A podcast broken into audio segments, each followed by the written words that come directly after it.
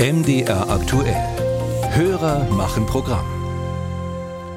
Über eine Million Menschen sind aus der Ukraine nach Deutschland geflüchtet, die natürlich auch hier versorgt werden, wenn sie krank sind. Und dazu schreibt unser Hörer Martin Hoffmeier aus Erfurt, er habe sich mit einer Sozialamtsleiterin unterhalten und die habe von Ukraine-Flüchtlingen berichtet, die beim Arztbesuch eine Privatrechnung bekommen und sich dieses Geld dann beim Sozialamt erstatten lassen.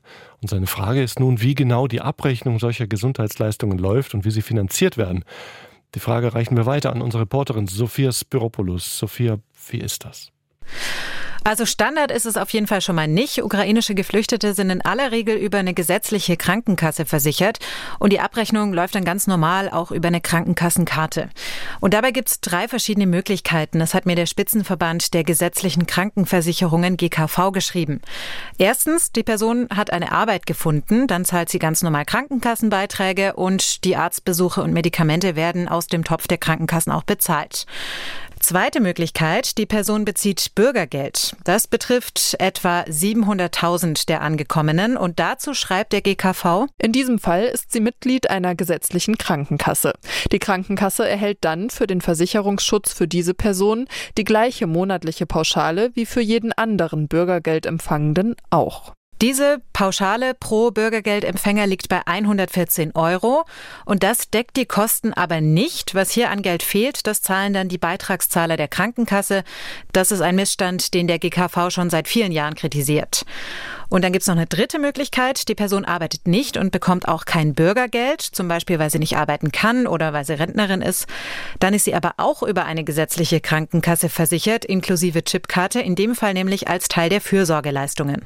Aber gibt es denn den Fall, den unser Hörer schildert, überhaupt? Also dass eine geflüchtete Person aus der Ukraine ein Privatrezept bekommt und das Geld vom Sozialamt wiedererstattet bekommt? Ohne die Details dieses genauen Falls zu kennen, ist es sehr schwierig, das zu beurteilen. Die Rückmeldung kam von verschiedenen Stellen auf Nachfrage.